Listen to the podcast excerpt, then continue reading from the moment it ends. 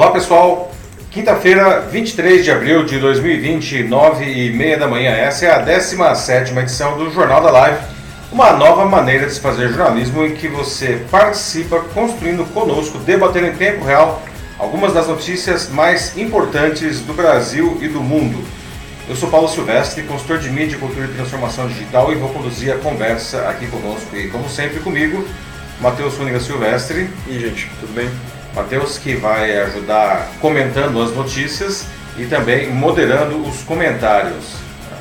O Jornal da Live, como sempre, está acontecendo ao vivo no LinkedIn, certo? E depois a, a gravação do, do, vídeo fica disponível aqui na própria plataforma para quem quiser. Ah, e também disponível em vídeo no YouTube e no Facebook, né? E como podcast nas plataformas mais populares do mercado, né? Spotify, Deezer, Apple Podcasts, Google Podcasts, e SoundCloud. É só você entrar lá na sua plataforma preferida e procurar pelo meu canal, o Macaco Elétrico. Aproveite e assine o canal. Não?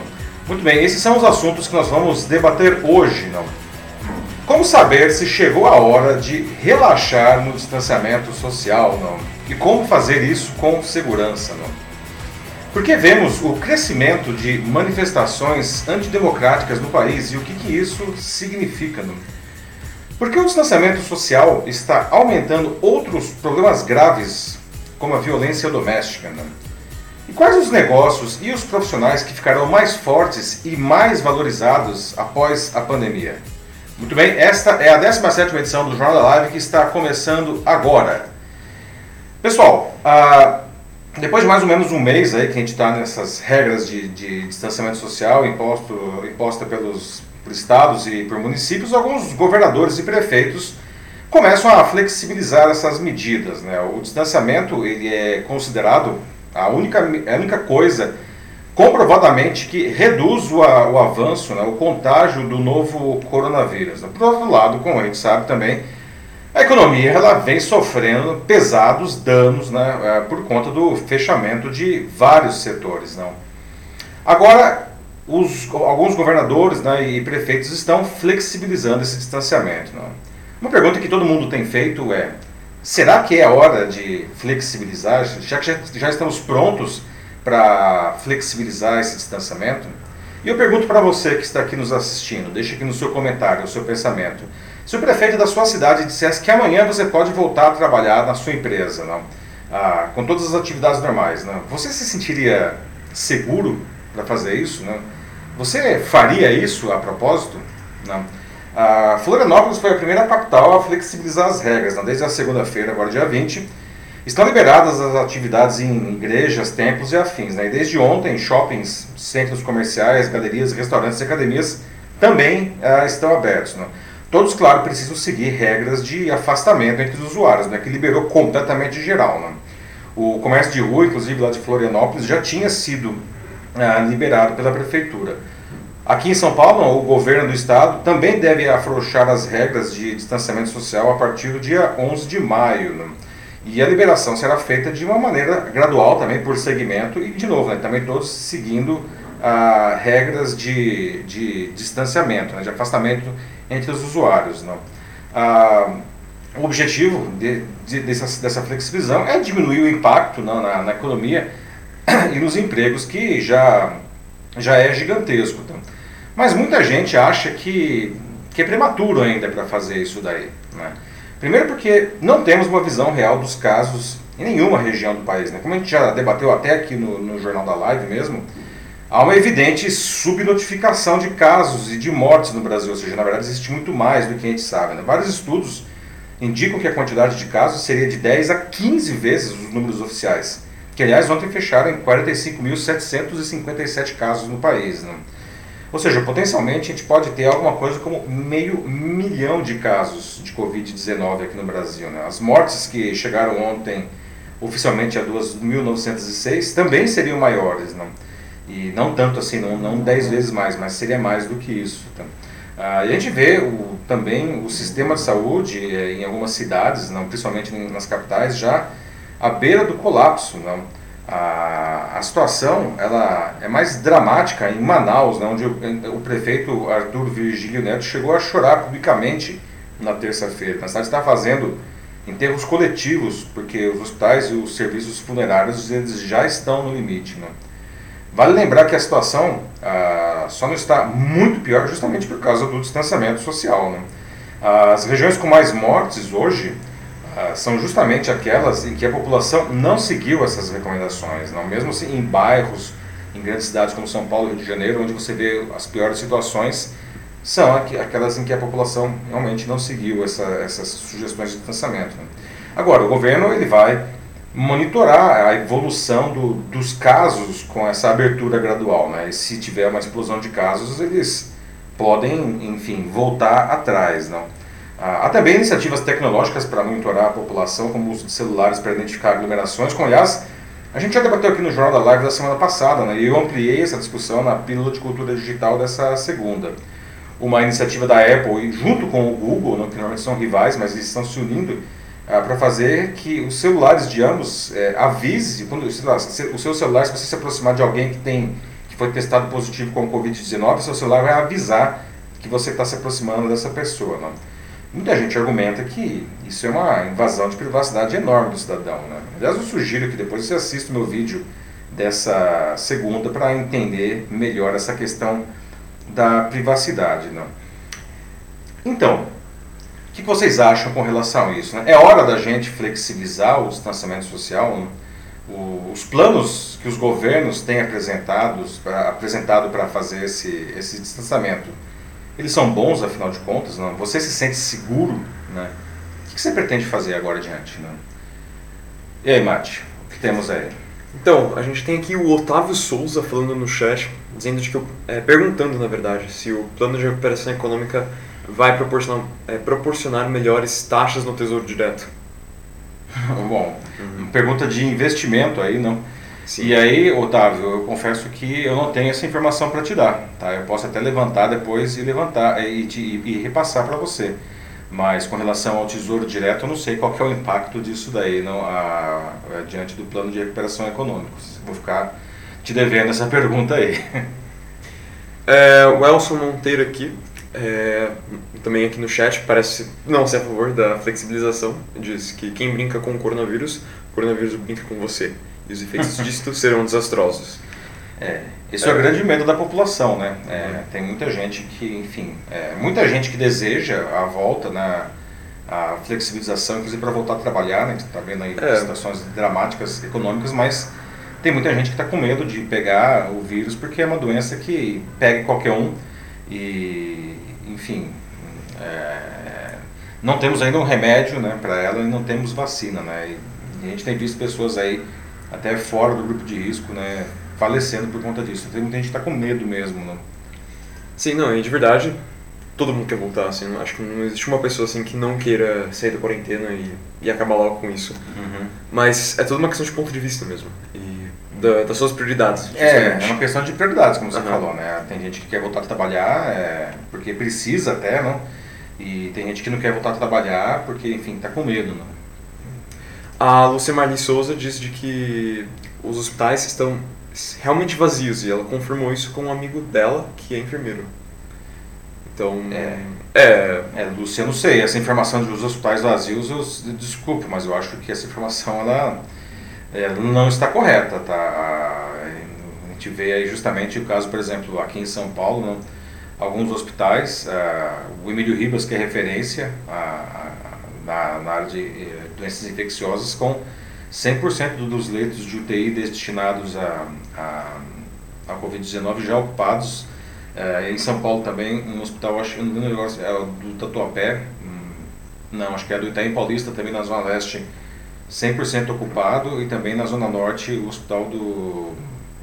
Não me lembro agora se era em Boemiri, enfim, mas enfim, a, com a taxa de ocupação já com 100% dos leitos de UTI da, da, destinados à Covid-19, né? As enfermarias ainda têm algum espaço, né? nós temos os hospitais de campanha, mas os hospitais eles não estão vazios, isso daí é, é fake news. Né? Uh, o Luciano Pires está dizendo que é, todo mundo deve voltar ao trabalho, porém gradualmente, senão a economia vai falir. Uhum. Que, bom, é basicamente o que os governadores estão dizendo agora. Exato. A flexibilização. O que é, é verdade, assim, tem ponto. Uhum. Realmente, assim, a economia tá pior assim do que em não sei quantos anos mesmo. Uh, é, desde, uh, enfim, desde 1929, né? A, sim. A, a, o baque aí é histórico, não, nem na crise global de 2008 é, chegou nisso daí, verdade. passou de longe, né?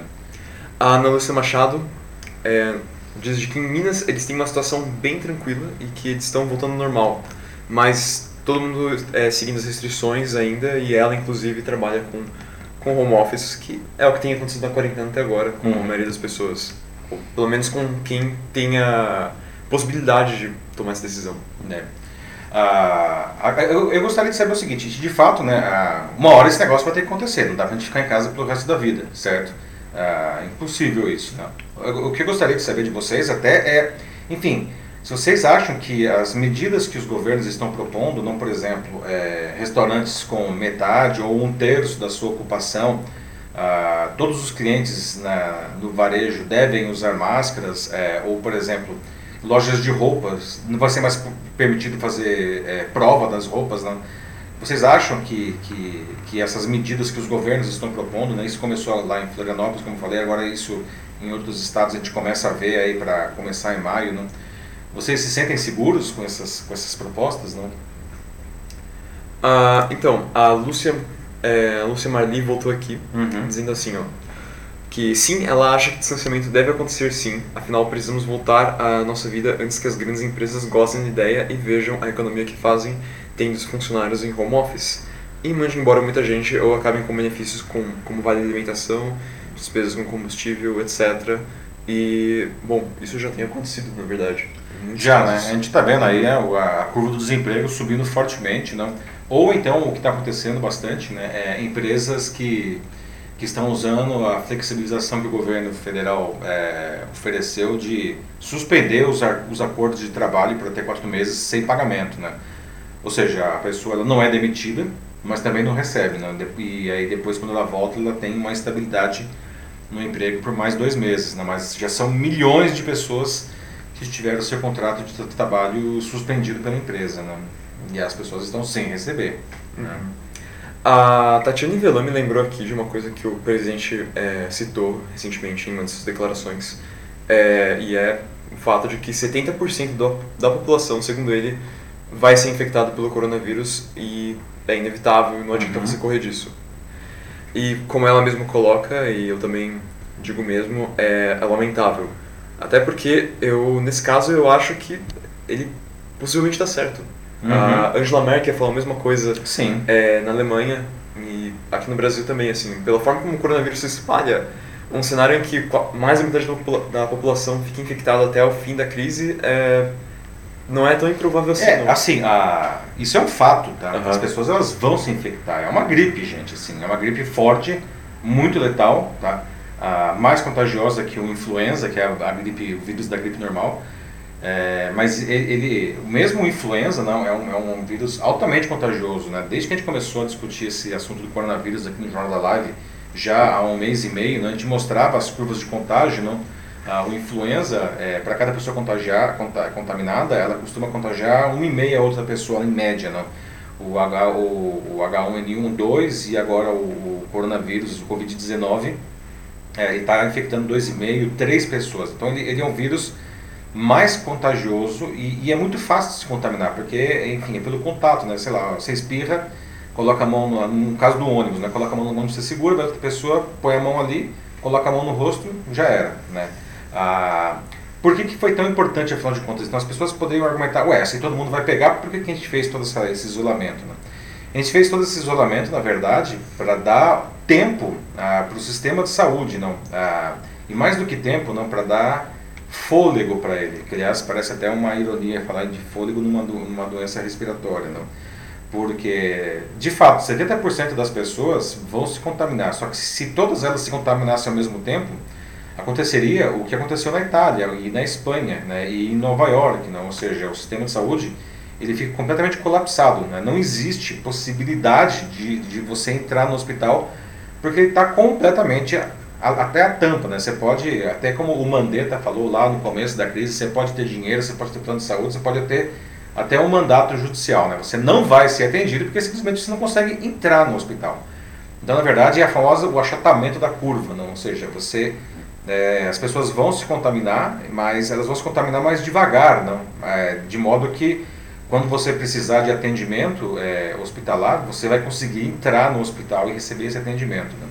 Além disso, quando você dá mais tempo, não, é, é, demora mais para se contaminar, você é, também dá tempo para que a ciência é, chegue à conclusão de um remédio que seja realmente eficiente e seguro, coisa que nós não temos hoje. Tá?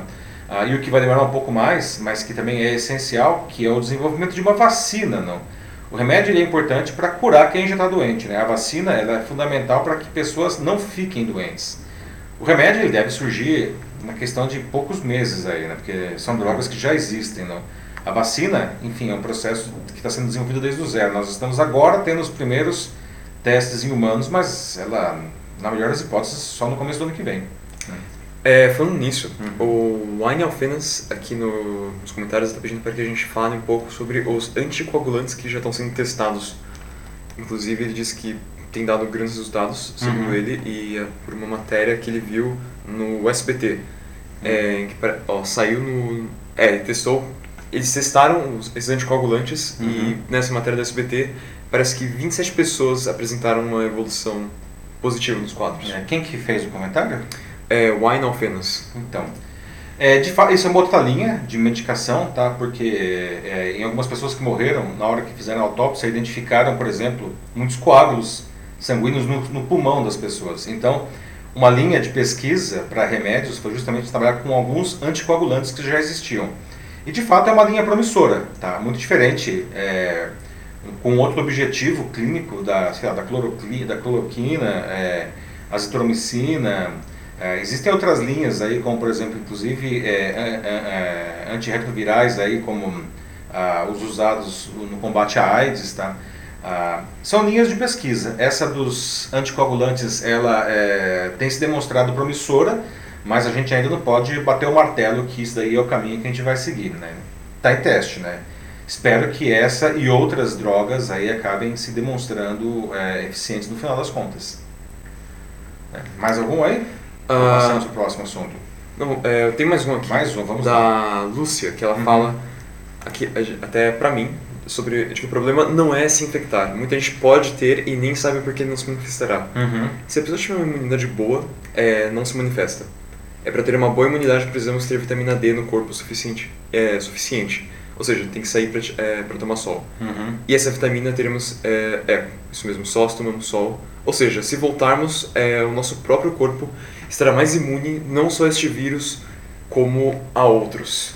Ah, o que, okay. claro, tem, sim, tem, tem um ponto, claro, sim, uhum. o sol ele é importante, a vitamina D é necessária, mas o coronavírus ele não é não é algo assim que simplesmente o sol vai, vai impedir assim que ele, que ele infecte você. Sim, uhum. as pessoas vão se infectar, mas não é só uma boa imunidade que vai salvar as pessoas. Como, Como aliás, nenhuma doença. Sim. Né? O coronavírus, aliás, é um vírus tinhoso, né? É, uhum. É, ele se comporta de maneira muito errática, né? Pessoas que aparentemente não deveriam ah, desenvolver a doença, não, porque justamente têm uma boa imunidade, é, enfim, tem ah, um bom estilo de vida, não tem nenhuma doença pré-existente, está, enfim, tá totalmente fora do grupo de risco e morre, não. E pessoas aí que estão super dentro do grupo de risco, a gente vê aí já a idosos com como 90 veterano, anos, um veterano da Segunda Guerra que se curou. É, 97 anos e se curou, né? Ah, é óbvio, assim, né? A Lúcia tem razão ao falar que, que um, um, um bom... Um, uma, boa imunidade, uma boa imunidade vai ajudar. É óbvio que sim, sim tá? claro. mas a gente não pode confiar nisso daí, né? Não, Você não pode é se entupir, inclusive de cápsulas de vitamina D, de vitamina C, complexo B, enfim, e, e, e enfim, é, não dá para garantir, não, a gente não pode confiar nisso, né? Se fosse assim, realmente era só a gente tomar todos esses complexos aí, esses, esses suplementos vitamínicos, né? Mas não, infelizmente e... não é assim. Só pensar também de que quando começou a doença, as pessoas estavam todas fora de casa, com sol é, nas suas cabeças é e tudo, e mesmo é. assim as pessoas foram infectadas e deu no que deu. Então. É. Então, assim, é, é, Lúcia, eu concordo que, sem dúvida nenhuma, que uma pessoa que tem um bom sistema imunológico, ela tem mais chances de, de uh, de sobreviver ao caso de uma infecção, né? mas é, a gente não pode confiar totalmente nisso. Passamos pro próximo aí? É, tem vários comentários, mas é. melhor passar. Por é, gente, obrigado assim, né? Mas uhum. assim, é, depois, vocês, quem me acompanha aqui, depois eu, eu, eu respondo todos os comentários, tá? Então, é, obrigado aí por quem está comentando. Será respondido, tá? Mas a gente tem o tempo aqui. Vamos passar para o próximo assunto, que aliás é um assunto super importante também, não? Ah, aliás, um assunto espinhoso, não? Que eu tenho assistido aí, eu, aliás, de maneira apreensiva, o crescimento de algumas manifestações antidemocráticas no país. Não? Os organizadores, os participantes, os defensores desses eventos, eles afirmam que, que enfim, isso daí faz parte da liberdade de expressão. Não? E eu pergunto para vocês, não? Ah, será mesmo que é liberdade de expressão? Você concorda com isso? Aliás, você concorda com, com esses movimentos? Tá? Porque por que a gente está vendo tantas manifestações como essas né, é, é, ultimamente? Não? Será que a gente se cansou da democracia? Ah, o evento mais recente desses, pelo menos entre os que chegaram a ser relevantes, aconteceu no último domingo agora, dia 19, não? Aproveitando que era o dia do Exército, um grupo de umas 100 pessoas foi à frente do quartel-general do Exército lá em Brasília e contou até com a presença do presidente Jair Bolsonaro que discursou sobre uma caminhonete em apoio aos manifestantes. Não? Ah, eles pediam, os manifestantes, não pediam coisas como fechamento do Congresso Nacional, do Supremo Tribunal Federal, a saída de alguns políticos, como mais notadamente o presidente da Câmara dos Deputados, o Rodrigo Maia, não? pediu intervenção militar, não, é, como aliás tem até na faixa aí, não.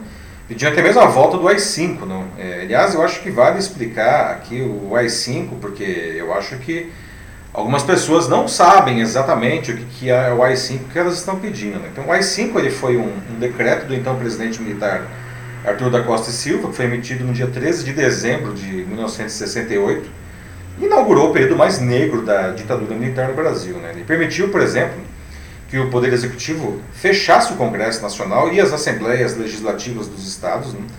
e passasse a atuar também como legislativo. Então, era um, o, o Executivo ele condensava os dois poderes, né? criando leis, né? até mesmo mudando a, a Constituição. Né? Permitiu que o regime caçasse ah, os parlamentares e magistrados, juízes, não, contrários aos militares, né? permitiu que eles interviessem nos municípios e, e, e estados e também suspendesse quaisquer garantias constitucionais, abrindo espaço, entre outras coisas, para tortura institucionalizada. Censurou a imprensa, as artes, proibiu as reuniões políticas não autorizadas pela polícia e suspendeu o instrumento do habeas corpus. Né? Não deixa de ser curioso que atos como esses, que agora a gente está vendo, né, que pedem a volta do AI-5, eles poderiam ser proibidos e até violentamente coibidos se o governo decidisse isso. Né? Essas manifestações do dia 19 agora né, provocaram um repúdio imediato das mais diferentes instituições governamentais e da sociedade civil. Né? O Procurador-Geral da República, Augusto Aras, que vocês veem aí, pediu que o Supremo Tribunal Federal abrisse até um inquérito para apurar, entre outras coisas, se alguns deputados federais estiverem envolvidos na organização do ato. Segundo ele, é, alguns dos pedidos são claramente contra a democracia. Né? As suas palavras, qualquer atentado à, à, democracia afronta a Constituição e a lei da segurança nacional. Né? Em outras palavras, não, isso daí é, é crime. Né? Ah, os defensores desses atos eles argumentam que isso não é crime porque não passaria de liberdade de expressão. E aqui a gente precisa então explicar o que é liberdade de expressão. Né? De fato, qualquer um pode falar o que bem entender. Né? A gente, quem tem boca fala. Né? Ah, desde que o que esteja dizendo não seja um crime ou uma contravenção. E nesse caso, a pessoa ela vai responder penalmente pelo que ela disse. Né? Analisando as, as pautas dessas manifestações desse domingo, por exemplo, vamos lá ver. Né? Pediu o fechamento de instituições que estão nos pilares da democracia, como o Congresso e o Supremo. Né? Isso é crime, né? porque afronta a Constituição. Né? Pedir a intervenção militar e um novo AI-5 também é crime, então, porque isso também viola a Constituição. Dizer que um político, ou qualquer pessoa, na verdade, é, são, sei lá, por exemplo, ladrão, né? isso pode configurar crime, crime de calúnia, de injúria ou difamação. Né? Ah, Para que não seja crime, quem estiver acusando precisa mostrar as provas que comprovem a acusação. Tá? Ah, grita fora Maia, fora Dória, fora Bolsonaro, isso não é crime. Tá? Mas, de novo, tá? É, a menos que se comprove algum crime contra qualquer um deles, que eles tenham cometido algum crime, não, eles só vão sair quando seus mandatos acabarem. Tá? E isso, se eles não forem reeleitos, vale dizer, né? É, aliás, em 11 de novembro de 1947, o Winston Churchill, esse sujeito que está aí na tela, né, ex-primeiro-ministro do Reino Unido, considerado um dos maiores estadistas da história, ele proferiu uma das suas célebres frases. Né? Ele disse que, abre aspas, ninguém espera que a democracia seja perfeita ou infalível. Na verdade, tem sido dito que a democracia é a pior forma de governo, excetuando-se todas as demais formas, fecha aspas. Né? Churchill ele sabia que a democracia só funciona bem pela contraposição de ideias, porque não existe verdade absoluta. O que mais se aproxima da verdade é o que está no meio, justamente, das opiniões divergentes. Né? Quanto mais a gente se afasta do diálogo pluralista, né, mais a gente se enfia na escuridão. Então, pessoal, queria agora ouvir de vocês. Né, é, será que a gente está cansado da democracia? O que vocês acham? Né? O que está acontecendo? E aí, Márcio, temos alguma coisa aí? É, você falou aqui já, né, de que o povo tem, sempre tem que acompanhar a política, né, sempre vendo as sujeiras do que acontece. Uhum. Mas, bom, por enquanto, uh, ainda nenhum comentário em relação ao novo assunto, mas é que o Salvador, ele lembra de uma coisa, é, de que parece que as pessoas estão se esquecendo de outras doenças também, né? Ah, sim. De tanto que se foca no Covid-19, uhum. só por ser o mais letal, enfim, é a doença da moda. Tanto que fala que aí no Rio, que é onde ele mora, é, já existem milhares de casos de dengue. É verdade, né? O Salvador traz um ponto interessante ainda em relação ao nosso assunto anterior. Não? É, as outras doenças elas não sumiram, né? Uhum. A gente está falando tanto da Covid porque é uma doença que assusta muito, né? E são muitos casos. A gente vê aí, é, sei lá, é curioso, né? Porque, porque o caso da dengue, que ele diz corretamente, existem muito mais casos de dengue do que de Covid-19, não. Mas é, a dengue ela não, ela não entope as UTIs dos hospitais. E aí é que, que a porca torce o rabo, né? Por isso que a Covid é uma coisa tão terrível, né? que, que provoca tanta apreensão, né?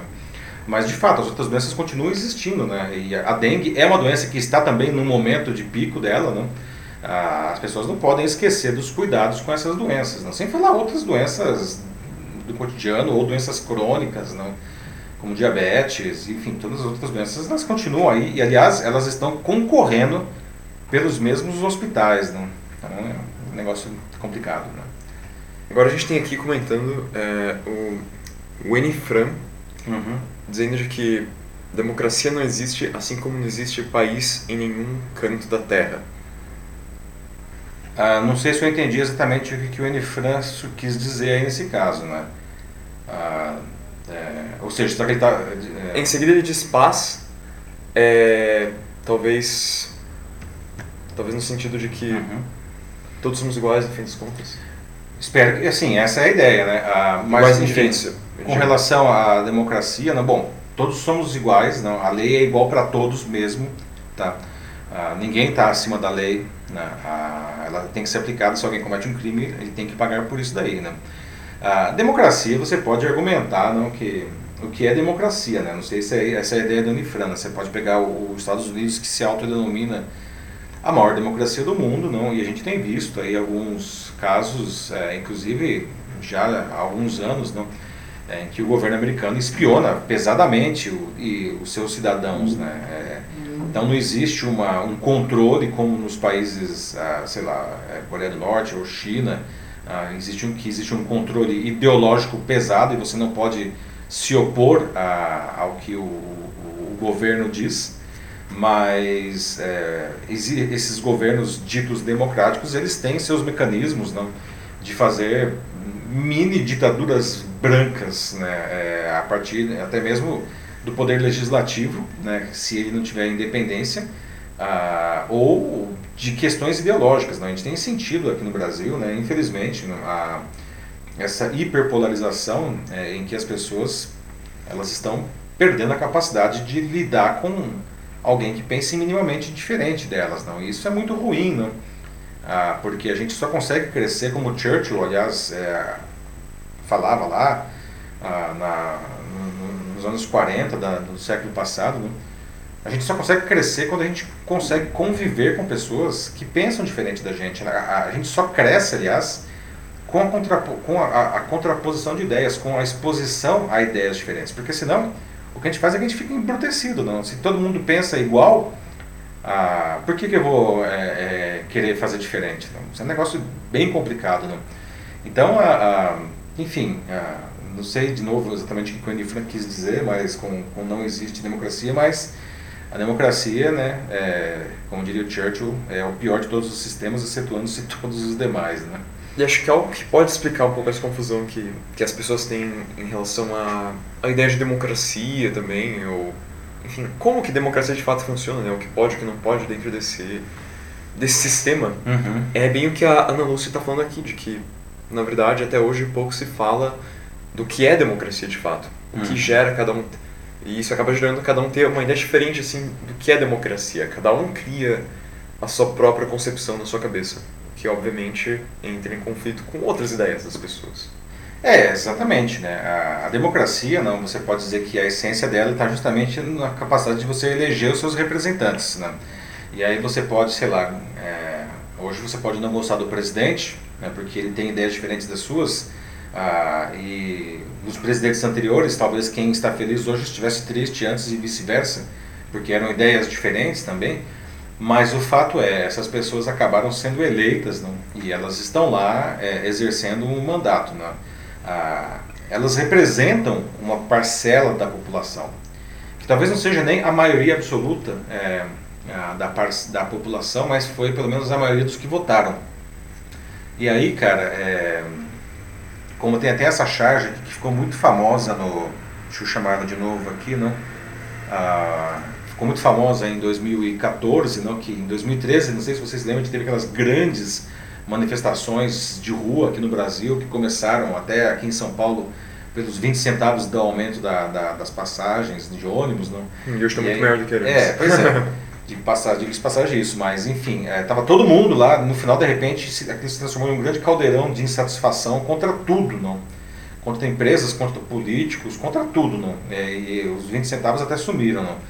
E as pessoas lá gritando, tudo e acontece. No ano seguinte, quando vão votar, votam em pessoas que, no final das contas, fazem as coisas que justamente eles estavam condenando. Né? Então, é, é, a melhor maneira de você é, exercitar esse direito democrático é, por favor, né, escolham candidatos melhores na próxima eleição. Ah, agora, fora Maia, fora Dória, fora Bolsonaro, ah, é legítimo dizer isso, como eu expliquei agora há pouco. Isso, dizer isso simplesmente, isso sim é liberdade de expressão. Agora, é, eles não vão sair de, dali a menos que se comprove que eles cometeram algum crime comum, algum crime de responsabilidade, né, que aí abre um processo de impeachment. Ou, enfim, que eles renunciem, Uhum. alguma coisa assim. Né? O Otávio Souza está aqui, ele Uhum. inclusive tem participado bastante das conversas nos Olá, Otávio, comentários. obrigado. É, então vai ter bastante coisa dele para ler. Ele tem várias ideias sobre o sobre a Covid, o isolamento. Então, Otávio, obrigado por tudo. Mas agora ele coloca aqui em relação ao nosso assunto de que a democracia ela é fundamental. Para funcionar bem, a educação básica do povo é compulsória. Muito bem colocado, Otávio. Não, ah, assim, a gente escolher bem né, um candidato, a gente precisa, enfim, ter um senso crítico refinado, não, desenvolvido. E isso daí é uma coisa que está intrinsecamente ligado a uma boa educação. Não por acaso governos mais autoritários ou governos que justamente eh, têm, um, digamos assim, um viés de querer se perpetuar ah, no poder, não, eles pioram a educação. A educação, coisas que sempre sofrem em governos ruins. Educação e imprensa. Isso é um fato universal. Né? Quanto pior o governo, mais ele bate na imprensa e na educação. Por quê? Porque são duas coisas que justamente ajudam o cidadão a pensar livremente.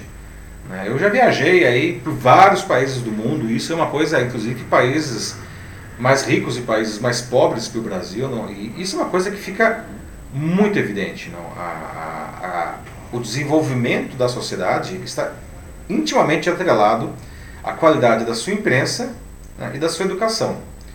As pessoas, quando elas têm liberdade de pensamento né, e elas têm conteúdo, elas têm recursos para pensar melhor, elas escolhem melhor, entre outras coisas, os seus, os seus representantes políticos. E elas conhecem quais são os seus direitos, mas elas conhecem também quais são os seus deveres. Não? É por isso que justamente a sociedade ela, ela funciona melhor com uma boa imprensa e uma boa educação, aliás, como o Otávio sugeriu ainda. Sim. O Jaime Tenório, ele fala que ele tem um comentário grande que Uhum. acaba fazendo com quase uma junção do nosso atual assunto e o, assunto anterior que a gente estava discutindo. É, ele é um empresário do interior de São Paulo e disse também que por lá eles estão razoavelmente bem. Ele, assim como outras pessoas aqui também nos comentários falaram de que os hospitais estão tão mais vazios, é, ele reafirma isso e diz que realmente parece que estão e ele tem inclusive vários médicos na família Uhum. e esses médicos inclusive dizem de que a crise econômica que vai vir enfim depois do fim do covid-19 é, depois da pandemia vai ser muito pior do que enfim o que a gente está passando agora as consequências vão ser bem mais bem mais difíceis de lidar Uhum. e diz que fica muito triste quando ele vê todos esses políticos que a gente tem mencionado aqui é, brigando entre si e não se unindo para a solução do problema, como ele mesmo coloca aqui. É, o Jaime, né? Uhum. Jaime. É, Jaime, é verdade, né? É, é muito triste mesmo é, ver é, como que essa crise é, de saúde tão grave, não, ah, foi aproveitada politicamente, né? Não só no Brasil, né? Em outros países também, não. Ah, porque é uma lástima, né? Assim, você é, vê esses políticos que estão literalmente brincando com a vida das pessoas, seja do ponto de vista da crise de saúde, seja do ponto de vista da crise econômica. né? Você tem razão em afirmar que a crise que vai aparecer depois da, da pandemia vai ser terrível. Na verdade, eu diria que ela já é terrível. É, alguns segmentos, ou, alguns segmentos estão até passando bem, por isso nós vamos falar isso no nosso último assunto hoje, mas existem alguns segmentos que simplesmente quebraram. né? É, o caso né, que eu já até citei aqui também em outras edições, lazer e turismo, né? É, esse segmento morreu. Está tudo fechado 100%, não, e não vai voltar tão cedo. Né? As companhias aéreas, né? A- é, então a- é, o impacto econômico vai ser devastador. Né? E como resolver isso daí? Né? Desculpa, é, nesse momento não tem alternativa. Não, né? O governo ele precisa entrar ah, com dinheiro novo né? para financiar a vida das pessoas Tá? E, é, e é a população toda, tá? não é só a população de baixa renda, porque todo mundo tem que comer e o impacto ele é devastador para todo mundo. Ele precisa financiar as empresas também. né? É, o caso, eh, essas ah, medidas como a que foi a flexibilização aí de as empresas eh, suspenderem o contrato de trabalho por quatro meses sem vencimentos, ou seja, sem pagar os funcionários. Isso daí é bom para a empresa, mas e esses funcionários eles vão viver esses quatro meses do que exatamente? Né? Claro, existem outras medidas, tá? mas o fato é, nessa hora, né, o governo ele tem que fazer valer o motivo da sua existência, que é dar sustentação à sociedade. Nós precisamos disso daí, não existe alternativa. né? Ah, e sim, tá? O negócio é ruim mesmo, já é ruim e vai continuar ruim por um bom tempo. Durmam, durmamos com um barulho desse. Ah, Não tem assim, não vou ficar dourando a pílula aqui. É, é isso aí, gente. Né? A Lúcia Marli ela pergunta se você- diretamente para você Uhum. é, se você acha ruim que o Bolsonaro tenha deixado de dar dinheiro para Globo. Olha, isso daí é mais outra questão política, tá? A, a Globo, claro que diminuiu a quantidade de anúncios ah, do, do governo federal, mas ainda existem anúncios do governo federal na Globo, então não foi totalmente eliminado, tá? Agora, eu acho muito ruim ele fazer isso ah, com motivações políticas, porque a Globo, ah, ela tá batendo no, no Bolsonaro, assim como ela bateu no Lula antes, e na Dilma, enfim. Ah, e, e a gente tem que fazer aqui eh, justiça, não? Ah, o jornalismo da Globo, para desespero de alguns, não, ele vem melhorando muito nos últimos anos, não? E particularmente nesse momento que a gente está vendo agora, eles têm dado um show, né? inclusive a audiência deles tem aumentado, ah, graças, entre outras coisas, ao jornalismo, né? É, então, ah, eu acho muito ruim o Bolsonaro ele não só tirar dinheiro da Globo, como ele também fazer campanhas contra outros veículos, não como a Folha de São Paulo ou o Estadão, que são os veículos que estão fazendo justamente o melhor jornalismo do momento no sentido de investigar o governo, não? É, fiscalizar o governo. Todo jornalista tem a função de fiscalizar o governo. Porque senão o governo ele deita e rola, não? E nós sabemos que, enfim, não existe governo bonzinho, né? Se o governo ele tiver total liberdade, vai roubar mesmo. Todo governo rouba. Isso é uma característica, infelizmente, tá? E mesmo isso não é característica de direita ou de esquerda, de capitalismo, de socialismo, não, enfim, isso é uma característica do ser humano. Né? O cara está no poder, ele vai meter a mão se ele puder. E quem fiscaliza principalmente é, os desmandos né, é a imprensa. De novo, pelas minhas andanças aí pelo mundo, não fica muito claro que as sociedades mais desenvolvidas são aquelas que têm uma imprensa mais desenvolvida. Entre outras coisas, porque ela fiscaliza o governo. A gente pode pegar aí até a imprensa americana como um grande exemplo de imprensa, inclusive por ser muito combativa não, a, a qualquer presidente que estiver sentado ali na Casa Branca. Né? Ah, acho muito ruim, muito ruim ver um presidente da República fazer campanha abertamente contra veículos de comunicação específicos pelo fato de que esses veículos são combativos a ele. Não. Ele faz parte do, do, do jogo democrático, ele precisa entender isso daí, não, e, e, e enfim, é inaceitável, na minha opinião, o que ele está fazendo nesse sentido. Não é uma defesa à Globo, tá? não sou advogado da Globo, né? não, tenho, não ganho nada da Globo, mas é, porque eu acho simplesmente errado o que ele está fazendo. Respondendo a sua pergunta, Lúcia. É, vamos em frente então, né? Vamos em frente? Vamos lá, pessoal. Próximo assunto, tá? Nem tudo que acontece dentro das quatro paredes aí do distanciamento social é bacana, tá? Uh, se por um lado eu tenho visto muitos artigos, inclusive no, no LinkedIn uh, e outros lugares, de pessoas que estão, famílias estão aproveitando esse confinamento até para melhorar laços familiares, não? Uh, para outras pessoas, infelizmente, esse período dentro do confinamento tem provocado algumas experiências horríveis, não? coisas como depressão, ansiedade, insônia, medo, irritabilidade são alguns dos sentimentos que têm aparecido por aí, tá? Mas tem coisas mais graves que isso daí, né? bem mais graves, né? como o aumento da violência doméstica. Como que a gente lida com tudo isso? Né? O que você tem feito para levar os seus dias de uma maneira melhor? Né?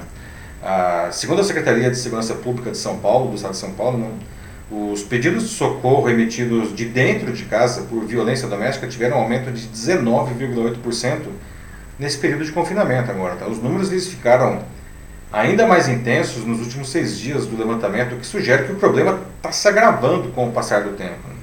O relatório ele foi feito com base em atendimentos da Polícia Militar em todo o estado entre os dias 20 de março e 13 de abril, né? comparando com os números do mesmo período do ano passado. Foram 7.933 casos de violência doméstica contra mulheres e crianças durante o confinamento nesses dias. Né? Uh, muitas vezes as denúncias são feitas por vizinhos, inclusive, porque eles ouvem as agressões. Né?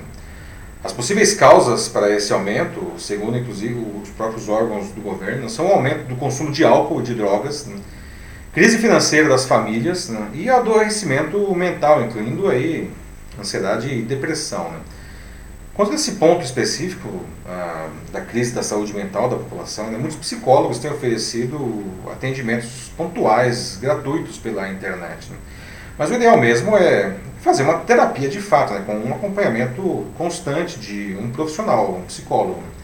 Ah, e isso pode ser perfeitamente realizado à distância pelo celular e, e, e pelo computador. Né?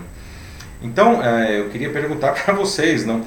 Ah, como é que andam as suas emoções aí nesse período de confinamento? Porque ficar em casa realmente assim muito tempo é, complica mesmo, não?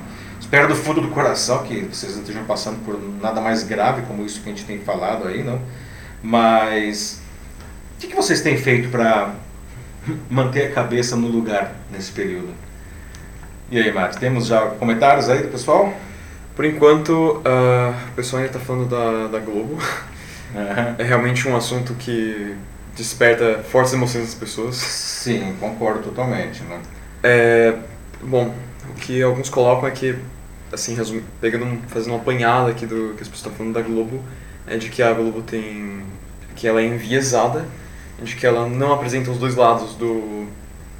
É, do da situação, né? Não apresenta os dois lados de tudo que está acontecendo no, no país, o que, claro, não é democraticamente correto, também não seria jornalisticamente correto. Uhum. Mas o problema é que o, enfim, os nossos políticos, né, em, em especial aqueles que estão no poder agora, eles também não tem os dois lados. E ser enviesado é algo inerentemente humano. Uhum. Não existe veículo é. ou indivíduo que seja 100% imparcial. Uhum. É, é, impossível. Mesmo para um jornalista, mesmo sobre o juramento, sempre tem alguma coisa. Assim, sempre é, a gente tem esse problema mesmo. Uhum. É humano, é, é inescapável. Isso é uma grande discussão do jornalismo, né? essa questão da, da independência. Né? Existe total independência? Não. Claro que não, não existe isso, porque, enfim, somos seres humanos, né? e por conta disso, as nossas emoções já carregam um lado. Né? A, o que você pode argumentar é que as empresas, inclusive, têm interesses econômicos. Isso também é um fato. Tá? Ah, também não vou ficar adorando a pílula nesse sentido. Agora, o que é, se observa em, em veículos jornalísticos sérios, né? é que mesmo que você ah, é, apresente um lado, defenda um lado, digamos assim, para ficar, ficar fácil entender, em uma eleição que você defenda um candidato, inclusive publicamente, porque você acredita como o veículo ah, que aquele candidato é o melhor para é, o país, não? Você precisa ouvir todos os outros candidatos igualmente, não? Você precisa dizer o que os outros candidatos têm de bom e que o seu candidato tem de ruim. Né? E a Globo, de fato, ela tem um histórico ah, que, que manchou a reputação dela desde a, da sua desde o começo desde o começo não a, até teve um caso que ficou extremamente emblemático na eleição de 1989 em que o segundo turno foi entre o Collor e o, e o Lula não e as edições uh, de, de, alguns telejornais do, do, Jornal Nacional não uh, foi francamente favorável ao Collor, né, o último debate, então isso foi um fator decisivo, inclusive, para a vitória do Collor naquele momento. Não? Uh, e depois a Globo tirou o Collor também. Não? Então tem várias manchas aí na história do jornalismo da Globo, mas como eu falei, é, ele vem melhorando efetivamente. Obviamente que ele não é perfeito, tá? Mas é, ele está muito melhor do que foi e hoje, é, pelo menos no ponto de vista da televisão, né, ele está anos-luz na frente dos outros veículos de comunicação. Né? Nós temos aí algumas emissoras que viraram emissoras meio que chapa branca, né? Ah, e outras emissoras que mantêm a independência, né, como TV Cultura aqui de São Paulo, mas que infelizmente eles não têm a capacidade, né, o, poderiam de fazer um, um jornalismo aí, os recursos inclusive né, para fazer um, um, jornalismo mais amplo. Né? É, é um negócio que desperta fortíssimas emoções, né? Ah, inclusive porque o governo é, atual ele bate muito fortemente, não a, a máquina ideológica é extremamente eficiente para desconstruir esses veículos como a Globo, a Folha, o Estado e outros aí como que eu citei, né? Ah, mas, ah, de novo, não são veículos perfeitos, tá? mas são veículos que têm feito ah, excelentes trabalhos. Tá? Ah, no meio de tudo isso, tem coisas. A maioria é muito melhor do que pior. Tá? E, e, é curioso que o governo ele bate justamente naquilo que é o melhor. Né? Enfim, é uma, é uma grande discussão. Né? Todo governo, todo governo, de qualquer linha, gostaria de ter uma imprensa dócil quem não gostaria, não? Ah, porque aí vira relações públicas, não? Mas o governo já tem dinheiro suficiente para fazer sua própria propaganda, não? E aliás, agora com as redes sociais, ele nem precisa de tanto dinheiro assim, né? Não precisa mais fazer propaganda. Basta colocar aí nas redes sociais, não? De novo, né? a função da imprensa é fiscalizar todo o governo. A função da imprensa também é essa, não? A Ana Lúcia Souza Machado aqui diz que no interior que se vê são é, chamados de polícia por conta de briga na família. E por causa do confinamento, essas discussões familiares que, enfim, às vezes acabam se desenvolvendo em coisas mais graves, uhum. é, pessoal tem crescido, infelizmente. É, pois é, não. Esse, a briga de família não, é um negócio que, que tá forte, não? De novo, não foi, isso não é de agora, não, mas quando você coloca todo mundo junto durante 30 dias dentro de casa, não, é, algumas diferenças se acentuam, não? ficam afiadas aí. Não? E aí, é, de fato, a gente tem visto muito briga de família também, né? Violências domésticas aí, né? contra a mulher, contra a criança, mas também as brigas de família, né? Sim. É, entre algumas atividades que o pessoal está fazendo aqui, é, que estão comentando que eles têm feito em casa durante o confinamento, tem, por exemplo, a Lúcia Maria Souza, que diz que tem estudado, escutando música e tentado fazer ações que ajudem outras pessoas. Uhum, muito legal, então, Lúcia. Excelente. Uh, Otávio Souza disse que está fazendo ginástica e tem lido um livro é, chamado Antifrágil, do Taleb, que ele inclusive sugere para os comentários aqui. Fica a dica aí, pessoal. Mas é muito exercício e a Frima Steinberg ela fala sobre cozinha, porque ela vai para o supermercado e percebe que faltam muitas coisas como farinha, por exemplo. Então ela acredita que realmente, assim, é, bom, não tem farinha, não tem fermento, porra, pessoas devem estar fazendo bastante bolo, é, né? Só pode ser isso. É, é verdade, a cozinha é, é, Muita gente tem cozinhado mais, né? muita gente que não cozinhava passou a cozinhar, muita gente que cozinhava está cozinhando mais e muita gente está desenvolvendo novas habilidades culinárias, né? que tem até um pouco a ver com o nosso último assunto logo depois. Né? Mas é muito importante, der aí vários exemplos né, que você trouxe do pessoal a, a demonstrando atividades para fazer em casa. Tem aquele ditado, como que é? Cabeça vazia, oficina do diabo, né? É, é. ou de que o ócio é oficina do diabo também. É, também, exatamente. Não, a gente tem que tomar muito cuidado, cara. É, de, é, isso não é férias, tá? É, mesmo porque férias é bom porque a gente pode justamente sair de casa, né? Nós não estamos de férias, né? Então, a gente precisa ocupar o nosso tempo com coisas que nós gostamos né? e aproveitar até mesmo para, enfim, é, melhorar, aprender coisas novas. Né? Aliás, a gente, a gente pode até entrar já no nosso último assunto, Mati, a gente está no já 10 e 21 aqui, né? Putz, verdade. É. Ó, o distanciamento social, gente, pode trazer coisas legais também, por incrível que pareça, de tudo isso, não? Ah, indo muito além de, de, de, evitar o, simplesmente o coronavírus. Não? Muita gente está aprendendo, como a Frima mencionou aí, não? Ah, novas habilidades pessoais, habilidades profissionais também, que aliás elas podem ser muito úteis com o passar do tempo. Né? Eu queria saber, o que, é, é, a gente já viu aqui o exemplo das pessoas que estão aí estudando, que estão, a, a, enfim, fazendo ginástica, estão cozinhando, não? mas vocês estão aprendendo novas habilidades profissionais que vão ser úteis para quando, enfim, a gente sair desse confinamento que pode começar a acontecer já a qualquer momento aí, não? Aliás, Alguém já pensou que quais serão os profissionais e quais serão as empresas que eles vão ser mais valorizados depois ah, do fim desse, desse período de, de distanciamento social? Não? Uma das mudanças mais emblemáticas não, é a explosão de, do home office, né? ou seja, né, os funcionários da empresa passarem a trabalhar em casa e não no escritório. Não. Ah, como para muitas empresas é, não tinha mais jeito como os, os escritórios estavam forçosamente fechados, não? seus profissionais tiveram que começar a trabalhar de casa, né? fazendo, aliás, um uso pesado da, da tecnologia. Né?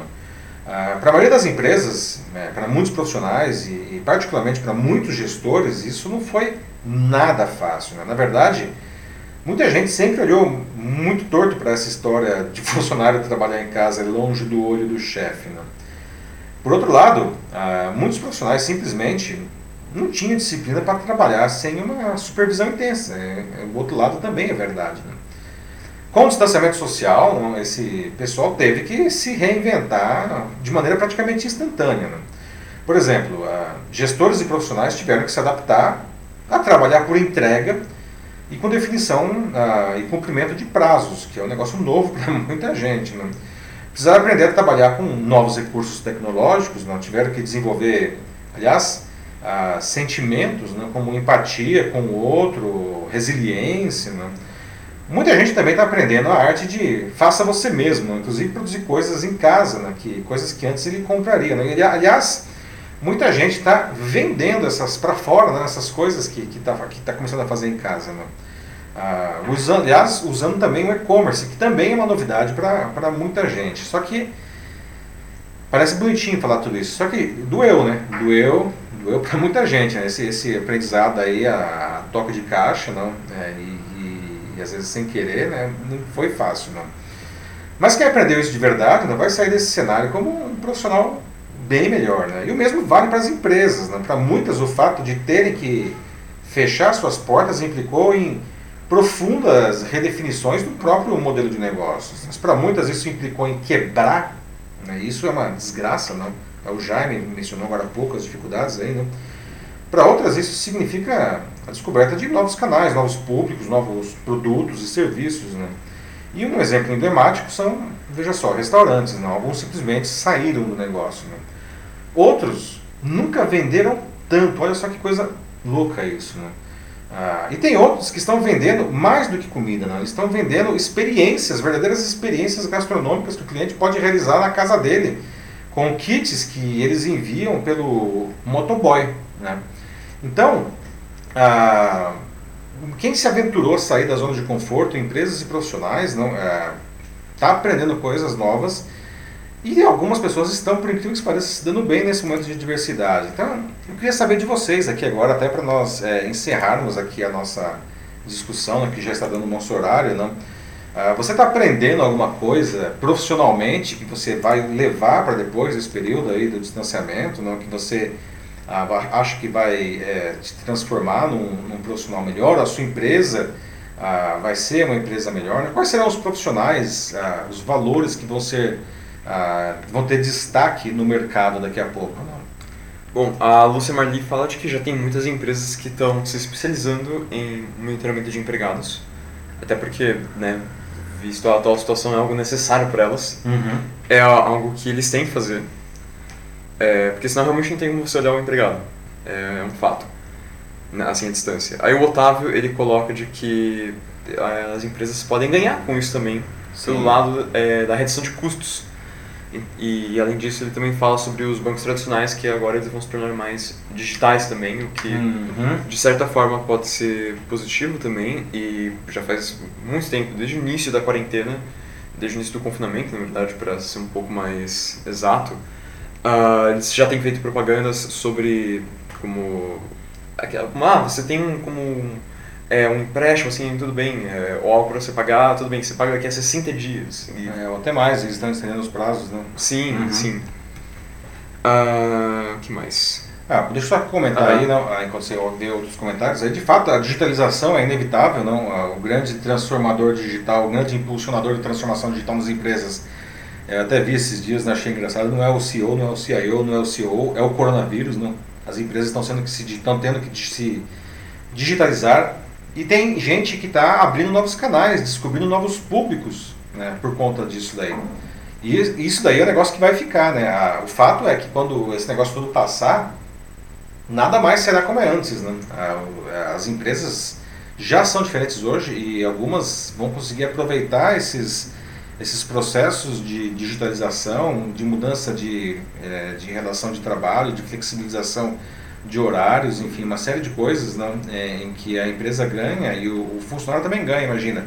Uma pessoa que fica uma hora e meia no trânsito para ir, para voltar todo dia no trabalho, não, aí de repente não precisa mais gastar essas três horas no dia, pode fazer coisas para ela também, desde que se crie uma nova metodologia de trabalho bom para todo mundo. Né?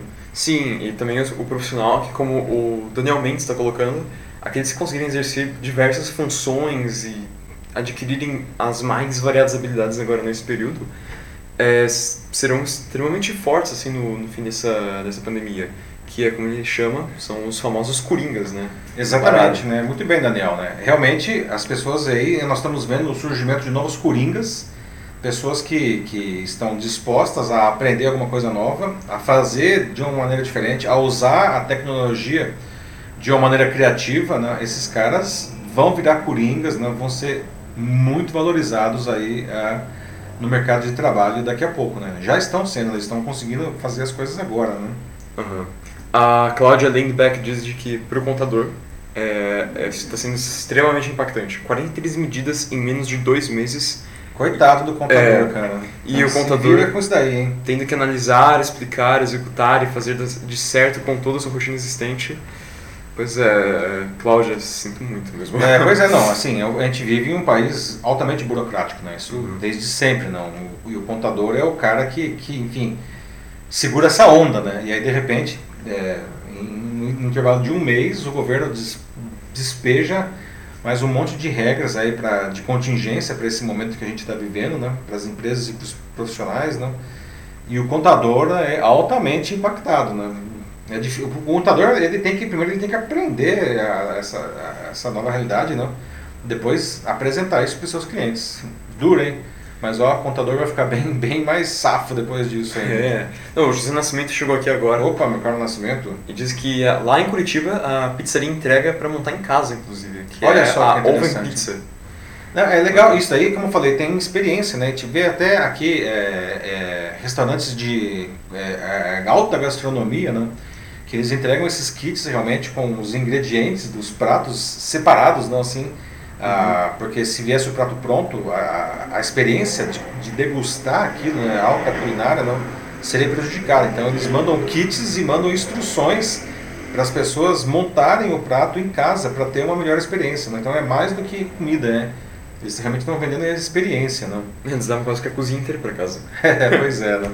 Mais um, Mate, que nós estamos no horário aqui, 10 e meia. Vamos lá. É, o Alexandre Tadeu vai ser o nosso último de hoje. Uhum. Ele diz que ele tem uma idade já mais difícil de recolocação, com 50 anos de idade. Uhum. Por isso, estou realmente procurando alternativas para uma possível nova jornada após tudo isso. É, é Tadeu, né? Uhum. É, Tadeu, pois é. Ah, nós sabemos aqui que nosso país, infelizmente, ele lida muito mal com essa questão de idade. Né? Quando o sujeito está no auge intelectual dele, as empresas simplesmente param de olhar para ele. Né? Ah, isso vem de muito tempo, né? muito antes do, do dessa crise que a gente está vivendo. Ah, então, se já era difícil e o, o, profissional ele, ele já se via obrigado a, a se reinventar antes, né? mais difícil agora. Né? Então, é, força o que eu tenho para dizer a você nesse sentido não ah, é que a gente realmente não pode querer continuar fazendo as coisas do mesmo jeito, tá? a gente precisa aí, o pessoal que tem essa faixa já, não, a, a de 50, precisa justamente usar a experiência que tem para encontrar novos caminhos criativos, né? Seja como empreendedor, como consultor, né? também isso aí, né? a, a, a inteligência, a experiência acumulada em tantos anos de, de trabalho, isso tem um enorme valor, não?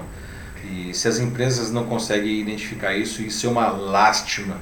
Se elas não conseguem identificar isso ah, para contratar o, o, profissional como funcionário, que pelo menos então isso seja aproveitado como consultor. Né? Infelizmente é, é, é isso e é o que eu tenho a minha sugestão. Né? Vamos encerrar? Já estamos aí um minuto além do nosso tempo? Isso. Gente, Vamos lá, então. desculpa interromper, mas é, o, o, debate foi de novo intenso. Né? Quero agradecer a presença de todos aí, né? De novo, eu vou depois olhar todos os comentários, como sempre, né? Vou responder. Agradeço demais aí a, a, a participação de todos, né? Agradeço ao Matheus também pelos comentários e, e pela gestão aí do, da, também da, da, dos comentários do pessoal. Uhum. E de é. novo, eu que agradeço a presença aqui. Obrigado pelo convite. E pessoal, semana que vem nós estamos de novo, né? Se quiser podem deixar já é, é, sugestões de pauta para a semana que vem. E agradeço novamente, um grande abraço a todos vocês. Tchau, tchau. Tchau, pessoal. Tenham um bom dia e até a próxima.